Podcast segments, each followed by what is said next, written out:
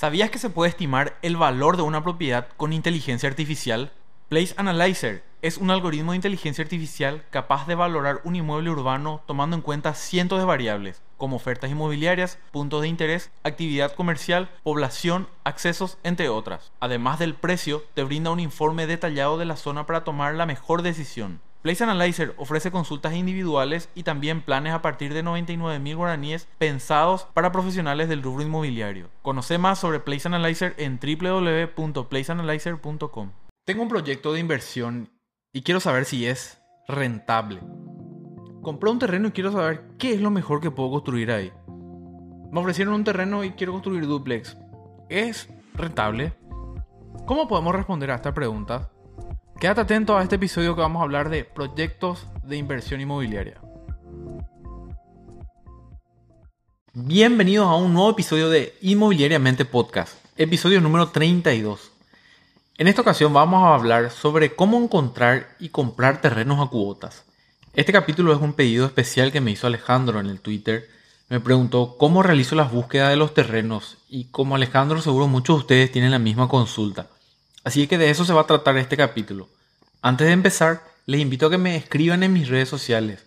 Para cualquier sugerencia sobre episodios para el podcast o cualquier consulta en general que tengan que quieran que los responda aquí en el podcast. Siéntanse libres de escribirme. Me pueden encontrar como arroba Gabriel. Estoy más activo en el Twitter y en Instagram. Y siempre respondo aunque algunas veces me tardo. Bueno, vamos al tema. ¿Cómo encontrar y comprar terrenos a cuotas? Una guía paso a paso. Seguramente estás pensando en invertir en bienes raíces, ya sea para obtener rentabilidad o construir tu hogar en el futuro. El principal inconveniente para, entrar al mundo inmobiliario son los altos precios de los terrenos en, las principales ciudades. Por este motivo, las personas que no cuentan con un capital importante o un apalancamiento optan por comprar un, un lote a cuotas en alguna ciudad más lejana. Esta práctica es totalmente válida y a continuación te voy a dejar una serie de tips o de pasos a realizar para hacer una buena compra. Número 1. Financiación. Las loteadoras ofrecen precios relativamente bajos para ciertos lotes en ciudades más alejadas. Pero tienen que tener en cuenta que el interés está recargado ya en las cuotas. Para tomar una mejor decisión, tienen que conocer cuánto es el valor del lote al contado y cuánto sería el monto final que vas a pagar. A veces se puede obtener un mejor descuento comprando al contado y financiando con otra entidad. Por ejemplo, si una loteadora vende terrenos a cuotas de 450 mil guaraníes por 120 meses, o sea, 10 años. Y en la zona los terrenos se venden a 35 millones al contado. Al finalizar, vas a terminar pagando un total de 54 millones. Si tenés otra forma de financiar, por ejemplo, a través de una cooperativa, se puede solicitar un descuento comprando al contado, por ejemplo, 30 millones. Y con un crédito al 9% terminas pagando una cuota de 380 mil. Ese es el, cálculo que hice. Sin tener en cuenta el impuesto y los gastos administrativos. Esto es una buena forma de comparar opciones y pagar menos. La ventaja de financiar con otra entidad es siempre que podés adelantar las cuotas e ir pagando menos intereses. Entonces, el tip número uno es mejorar la financiación. Tip número dos, comprar a largo plazo. Como vimos anteriormente, los intereses ya están cargados en las cuotas y aunque pagues más por el terreno, eh, con los intereses, la finalidad eh, de este tipo de inversión es que se revalúe con el tiempo y que le ganan los intereses. Los terrenos en las grandes ciudades ya alcanzaron su madurez, es decir, que se revalúan en un 3 o un 4%, ya no suben tanto de precio.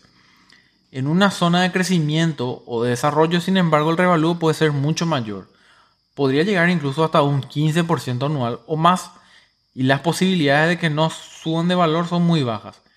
Y esto se debe a que cuando se compra un terreno, la zona está totalmente despoblada y con pocos servicios. Con el transcurso del tiempo, la zona se va poblando y desarrollando. Al finalizar el periodo de financiación, el terreno vale más de lo que pagamos. Pero únicamente con un horizonte a largo plazo vamos a obtener ese retorno de la inversión. En caso contrario, si esperamos solamente 2 a 3 años para vender, el revalúo no va a ser suficiente para cubrir los intereses. Es decir, el terreno, el precio de venta va a ser inferior que el crédito que nos queda por pagar. O sea, vamos a perder plata. Entonces, el tip número 2 es invertir a largo plazo. Tip número 3, ubicación. En un loteamiento los mejores lotes se venden rápido debido a que los vendedores ya tienen clientes que están esperando comprar los más potables. Los lotes que se publican en las redes sociales son ya son los que no se vendieron en el lanzamiento. Entonces la mejor forma de quedarte con los mejores es asociándote con un vendedor de confianza a quien puedes reservar ya los lotes para que en el día del lanzamiento te puedes ir y tener el tuyo antes que los demás. La ubicación, entonces, la ubicación es fundamental para conseguir el mejor precio por lote y que tenga una mejor revaluación con el tiempo. Pedirle a tu vendedor el plano de lotamiento, verifica cuáles son los accesos principales de la zona, cuáles son las calles que posiblemente se van a pavimentar en un corto o largo plazo y elegí siempre los lotes que están más cerca de los accesos, los que están en altura. Y si tenés posibilidad de comprar dos lotes juntos y en esquina, eso es así el, el mejor tip.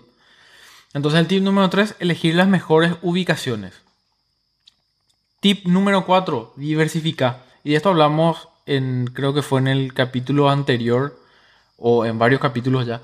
Si tenés interés en comprar varios lotes, te recomiendo que lo hagas en diferentes zonas para diversificar tu inversión. De esta forma no pones todos tus huevos en una sola canasta. La idea de diversificar es prevenir que tu portafolio de inversión no se vea afectado en caso de que una zona no se desarrolle como esperábamos. Y esto se puede dar por factores externos, ya que ya sea porque no se construyeron las rutas, el transporte público es deficiente, no se terminó el puente que se estaba proyectando, eh, prácticas agrotóxicas o incluso que el municipio entre en déficit. No, no suelo escuchar eso, pero podría pasar. Entonces, diversificando, estás poniendo todos tus huevos en varias canastas. Y uno de ellos puede ser el de oro, el huevo de oro. Entonces, va a compensar el, ese, ese terreno o esos terrenos que sí prosperaron van a compensar la pérdida que podrías experimentar con los, con los terrenos que no. Entonces, tip número 4, diversificar en varias zonas de crecimiento. Tip número 5, tener una estrategia. Si hablamos de inversión, tenés que tener una estrategia. Y cada estrategia requiere un objetivo y un plan de salida. Y lo que menos querés hacer es salir antes de tiempo. Como dije en el tip número 2, creo. Si por alguna razón tenés que liquidar tus bienes y vender antes que el terreno adquiera la revaluación que estabas esperando, vas a perder dinero. Y para que esto no suceda, tenés que tener una cobertura. En el caso de que tu cobertura no sea suficiente eh, no, te va a quedar otra que liquidar tu, terreno. La cobertura tiene que ser. Cuando te hablo de cobertura, te estoy hablando de un ahorro, de un fondo, algo así. Que puedes, puedes tener invertido ¿verdad? En, otras herramientas que tengan mayor liquidez, ¿verdad? Por, ejemplo, por ejemplo, un fondo mutuo, una caja de ahorro, etcétera. Como te mencioné anteriormente, no es recomendable poner todos tus huevos en una canasta y también se aplica en, en no poner todo tu dinero en, en, inmuebles. Así que si vas a comprar terreno a cuota, espero que no sea todo el dinero que tengas. bueno, estrategia. En bienes raíces cuando se vende el inmueble se pierde dinero. Porque siempre se vende a un precio menor al precio del mercado. Entonces planear la salida requiere tener en cuenta los costos de cierre, comisiones, el ciclo de mercado, etc. La razón por la que la mayoría que compra terrenos a cuota pierde dinero es simplemente porque no tiene una estrategia de salida. Una buena estrategia también contempla darle una finalidad a los inmuebles, ya sea para vender, para habitar, construir. Comprar por comprar no es una estrategia. Por ejemplo, una buena estrategia sería comprar un terreno en una ciudad que conozco, tal vez en el futuro me interese utilizarlo como una quinta, como un lugar para vacacionar o un lugar para escapar de la ciudad pero la idea inicial es venderlo en 15 años, cuando mi primer hijo termine la facultad.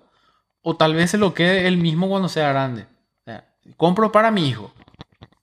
La estrategia puede ser flexible y adaptarse a la situación. Es más, debería poder adaptarse, porque la verdad es que no sabemos qué puede pasar a largo plazo. En 15 años no sabemos qué puede pasar, no sabemos si es que realmente vamos a vender, pero idealmente nuestra estrategia es para eso y tiene que ser flexible. Bueno, por esta razón el, es el tip número 5, tener una estrategia de inversión. Tip número 6, costos. Tenés que tener en cuenta los costos asociados a tener un inmueble, como los impuestos, la limpieza, el mantenimiento. Visita frecuentemente a todos tus terrenos y verificar el estado de los mismos para no encontrarte sorpresas en el futuro. Desde un punto de vista financiero también podemos analizar el costo de los intereses. Como te dije en el tip número uno, el valor de los, del terreno comprando al contado es el valor presente del mismo. Y podemos saber cuánto es el interés que vamos a pagar a través de una fórmula de interés simple. Si vemos que el interés es muy alto, tal vez no valga la pena realizar esa compra. O tal vez valga la pena comprar al contado con, con otro tipo de financiación. Va muy ligado al tip número uno esto. Entonces, el tip número 6 es tener en cuenta los costos. Tip número 7, revisar los contratos y los documentos del terreno. Cuando compras un terreno a cuota, puedes hacer posesión inmediata pagando la primera cuota. Ahí mismo puedes ir a construir tu casa e irte a vivir. Ya puedes poner tus plantitas, tus mascotas y sentarte a tomar tereré bajo el mango. Pero sabía que todavía no sos el dueño legal del inmueble. ¿No me crees? Anda al registro público y pregunta de quién es ese terreno. O mostrarme tu título de tu terreno. Creo que ya me estás entendiendo. El, el terreno, los lotes, los terrenos se venden con un contrato privado y se transfieren cuando pagas la última cuota. Y encima tenés que pagar por la escribanía para tener tu título. Entonces, ¿cómo podemos estar seguros de que no nos van a joder o de que no vamos a tener problemas durante todos estos años. Acá te voy a dejar unos tips dentro de este tip. Serían unos tip, tips. Bueno, tip tip número uno o tip 7.1. Asegúrate de comprar de una empresa conocida y renombrada. Lo peor que te puede pasar es que la empresa vaya a la quiebra y que tengas que entrar en una convocatoria de acreedores para poder conseguir tu título. Y créanme que hay muchos de estos casos en nuestro país. Tip tip número 2 o tip 7.2, armas una carpeta con todos tus documentos y comprobantes de pago, que no se te pierda nada. Imagínate llegar a la última cuota y que te digan que no figura en el sistema la mitad de todos tus pagos. Guarda siempre tus comprobantes. Eh, tip tip número 3, 7.3, pedí la cuenta corriente catastral del lote, que figure en el contrato. No dejes que llene nomás después. La cuenta corriente es lo único con lo que vas a poder identificar a tu terreno. Entra a la web de catastro y consulta a nombre de quién está. Y si es la misma que te está vendiendo. Y si es una mandataria que te muestre una copia del contrato de mandato que, que eso figure y que coincida con el texto de tu contrato de compra-venta. Y abro paréntesis como, como todos los episodios abrimos paréntesis. La mandataria es la lotadora pero lleva este nombre cuando lotea y vende el inmueble de otra persona. El propietario le entrega el terreno, un terreno grande a la mandataria, la mandataria divide el terreno en varios lotes y hace de intermediaria. Cobra todos los meses al comprador, saca su parte y le da al propietario. Cierro paréntesis. Y último tip, que no le quise poner un, un número, pero me pareció importante mencionarlo, es verificar bien los límites del terreno. Normalmente la, la lotadora ya le, ya le coloca mojones, pero por si acaso revisarlos bien. Y si está dentro de tus posibilidades, anda y alambra tu terreno. Los vecinos a veces quieren mover unos centímetros los mojones. Mejor nomás no, no les demos oportunidad. Y con esto terminamos los tips para comprar terrenos a cuotas. Ahora les voy a detallar un paso a paso de cómo, de cómo yo personalmente hago para buscar los terrenos. Primero, Primero voy a las loteadoras más importantes. No voy a decir su nombre porque no me pagan para estar acá. O sea, si quieren estar acá y que yo les mencione, tienen que pagarme y voy a hablar muy bien de sus marcas. Yo me caso luego con mis patrocinadores, como es el caso de Play Analyzer, que es un algoritmo de inteligencia artificial que utilizo para conocer el valor de un inmueble. Siempre me tira valores muy precisos y datos muy importantes de la zona, como actividades comerciales, densidad poblacional, tiendas, farmacias, escuela, todo. Y tiene consultas individuales y planes para agentes inmobiliarios desde 99 mil guaraníes. Para más información puedes ingresar a www.placeanalyzer.com. Bueno, y volviendo al tema después de esta publicidad disfrazada, voy a las inmobiliarias más importantes y busco las ciudades que me interesan. Algunas te dejan filtrar por monto de cuotas, o, otras te dejan interactuar en el mapa. Revisa todo lo que hay. Después comparo entre las opciones en esa misma ciudad, en la misma zona y en diferentes zonas. Después abro el mapa satelital y veo que hay cerca. O sea, entro a Google Maps y pongo vista de satélite. Si está lejos de la avenida principal, ya descarto. Tiene que ser accesible. No no, que no se dé tantas vueltas para llegar al loteamiento. En, en Google Maps te muestra si hay despensas, tiendas o hay algo que dé indicio de civilización. También si hay casas en las, en las inmediaciones, si está completamente despoblado, no sé, podría descartarlo ya, depende de ustedes. Trato de buscar en los portales clasificados como Classipar, Gendula o en Marketplace de Facebook terrenos similares no tan alejados de la zona como para conocer cuánto piden al contado. Y luego contacto con los asesores, o sea, con los vendedores del lotamiento para consultar los precios del terreno al contado, si es que yo quiero comprar al contado, cash. Y comparo, ¿verdad? Normalmente están al mismo precio o a veces un poquito más caro. Si no hay mucha diferencia, no hay problema porque la idea es a largo plazo. Ahora, si está al triple del precio de lo que venden en la zona, descartado. Y luego sigo conversando con los vendedores. Les hago todas las preguntas que tengo respecto a los lotes y les pido más información sobre los próximos lanzamientos y estoy atento a novedades. En algún momento saco mi calculadora, hago el análisis de de cuándo me va a costar, si saco un crédito, todo lo que hablamos en los tips anteriores en cuanto a, finanzas. Después, cuando me decido sobre un terreno, voy a ver el loteamiento. Importantísimo ir a ver el lote. Entrar y recorrer todo lo que se pueda. Nunca, jamás compres sin ir a poner un pie en el terreno. Le pasó a un conocido que compró un terreno sin mirar y cuando fue encontró rocas y rocas. Es un terreno totalmente accidentado y no hay manera de meter un vehículo ahí. Lleno de piedras. Es en una zona del, departamento de Cordillera donde hay terrenos así con esas características. Anda a ver el terreno y cuando estés seguro pasa al, tip final de los documentos. Revisa que estás comprando el terreno en el que estás parado y no el de al lado. Y aunque no lo creas, eso suele pasarle a la gente, ¿verdad? Que se va a comprar un terreno y al final el asesor le vendió el terreno que está al lado y no donde está ahí. Todo un, todo un tema, como se dice. Y por último, compra. No voy a dudar, si es que ya está todo listo, compra. Después colocarle una banderita o algo, o, algo como te dije también, si, puedes enrejar tu terreno, hacelo. Y con esto terminamos este episodio. Es bastante breve, unos 15, 16 minutos más o menos. Eh, Alejandro, espero que haya cumplido tus expectativas. Como siempre, les agradezco el tiempo que se toman por escuchar este podcast. Les ruego, les imploro, les suplico que compartan con sus amigos y sus conocidos para llegar a más personas. No por mí, sino por, por ellos. Esto lo hago completamente gratis para ayudar a más personas a que tomen mejores decisiones inmobiliariamente hablando. Cuando me ayudan a mí, también le están ayudando a esas personas con las que comparten. Les recuerdo que pueden seguirme en mis redes sociales como arroba Gabriel Síganme, escríbanme, quiero saber lo que opinan, quiero saber lo que piensan sobre el podcast. Ahora mismo que estás escuchando, escribime al Twitter, al Instagram, al Facebook, lo que sea.